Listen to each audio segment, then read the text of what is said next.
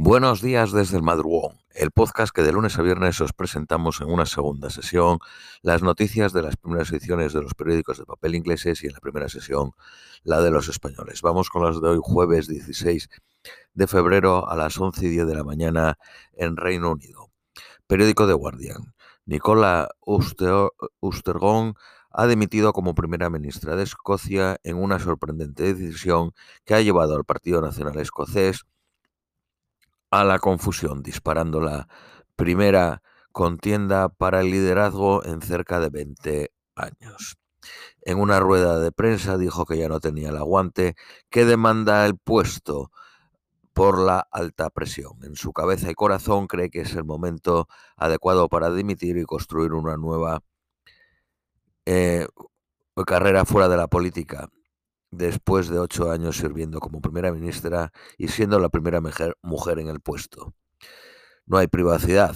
Cosas ordinarias que la mayoría de la gente hace, como tomar un café con amigos, se convierte en algo muy difícil, dijo.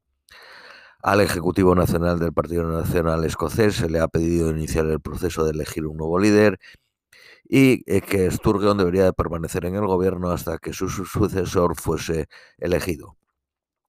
La última elección para el liderazgo fue en el 2004.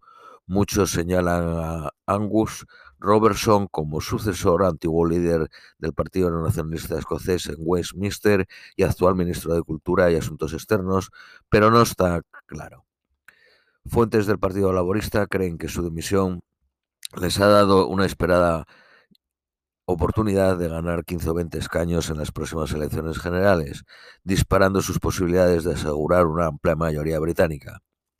Con muchos votantes laboristas apoyando el referéndum de, independencia de 2014, Sturgeon atrajo a muchos votantes laboristas al Partido Nacionalista Escocés, empujando firmemente a su partido a la izquierda y haciendo al Partido Nacionalista Escocés el portavoz de la bandera del voto anti-Tory, anticonservador. El Partido Laborista Escocés realiza su conferencia de primavera en Edimburgo este fin de semana. Sturgeon ha tenido una serie de tropiezos políticos recientemente, incluidos la derrota en el Tribunal Supremo de sus planes para un nuevo referéndum de independencia y eh, dañada por la disputa del doble violador Isla Bryson, siendo enviada a una prisión de mujeres después de anunciar de que era una mujer trans.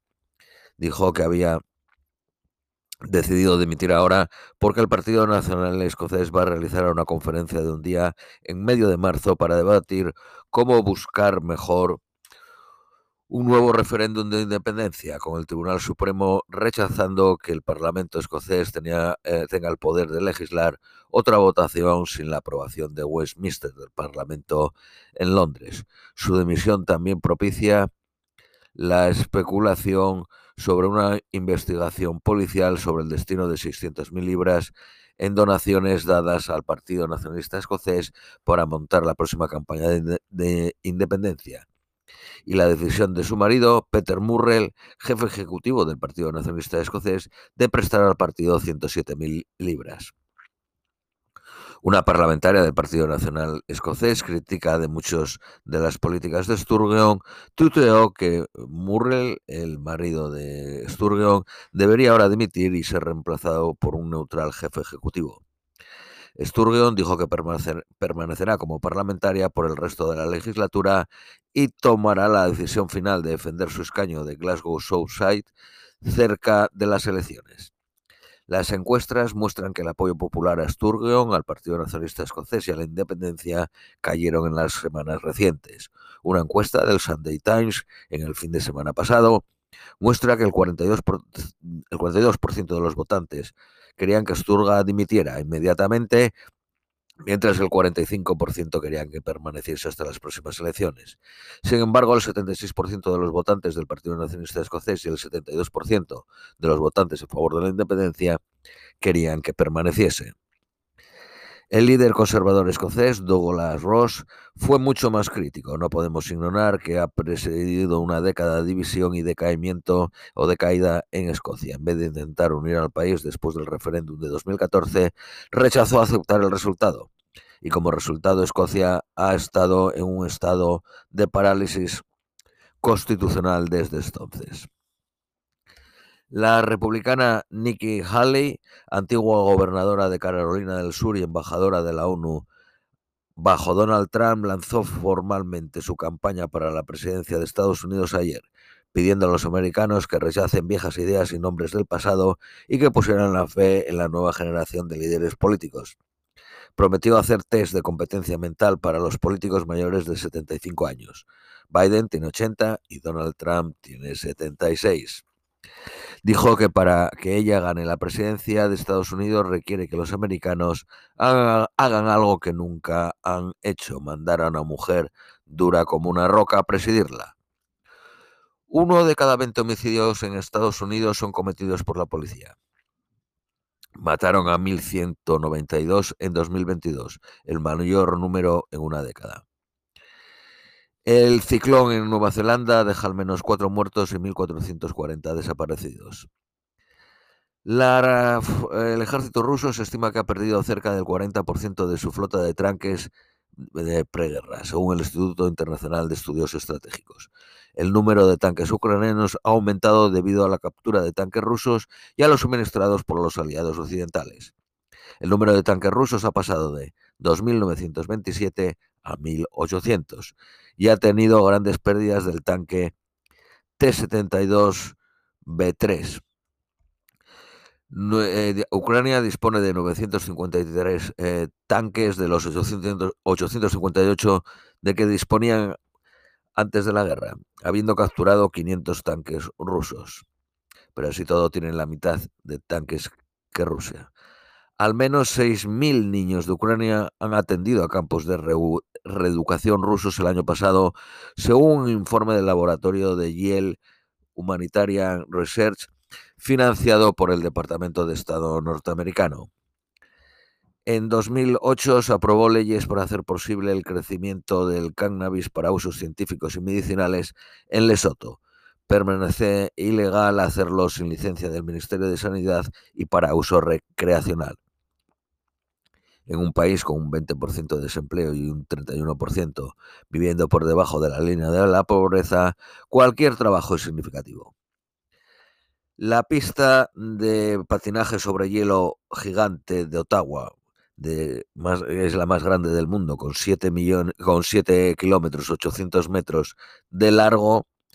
Es una pista al aire libre, podría no, cubrir, no, abrir, no abrir este invierno debido a la falta de hielo.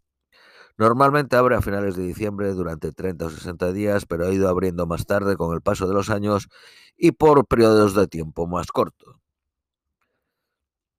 Según la Oficina Nacional de Estadística, la inflación anual de, de Reino Unido se sitúa en el 10.1% en enero. En diciembre era del 10.5%. En Estados Unidos cayó al 6.4% en enero y en la zona euro se estima que es del 8.5%. El índice de la bolsa londinense de las 100 empresas más grandes ha pasado de los 8.000 puntos. Jeremy Corbyn ha acusado al líder del Partido Laborista Starmer de un ataque flagrante a la democracia por prohibirle ser candidato del Partido Laborista, mientras que aliados de Corbyn dicen que se presentará como independiente. El canal de noticias francesa de 24 horas más visto en Francia, BFM TV ha suspendido a uno de sus presentadores y lanzado una investigación por la posible participación de contratistas israelíes que afirman haber manipulado más de 30 elecciones alrededor del mundo. Llamado Team Jorge, liderado por un antiguo miembro de las Fuerzas Especiales israelí. Periódico Daily Mail. Australia ha lanzado una oferta audaz para robar 31.000 doctores británicos, profesores y oficiales de policía, vendiendo la mejor calidad de vida australiana. Periódico de Independent. Kate Forbes ha sido, sido señalada como sucesora natural de Nicola Sturgeon desde que fue elegida en 2016. Es la actual ministra de Economía y tiene 32 años. La actriz Raquel Welch muere a los 82 años. La compañía más grande de trenes del Reino Unido, Thameslink, está ofreciendo billetes un 15% más baratos de lunes a viernes. Berlusconi declarado inocente en el caso de corrupción Bunga Bunga. Corea del Norte ha reducido las raciones militares de comida por primera vez en 23 años. Pasan de 620 gramos a 580 gramos. Periódico Daily Express. El número de muertos por el terremoto en Turquía pasa de los 41.000.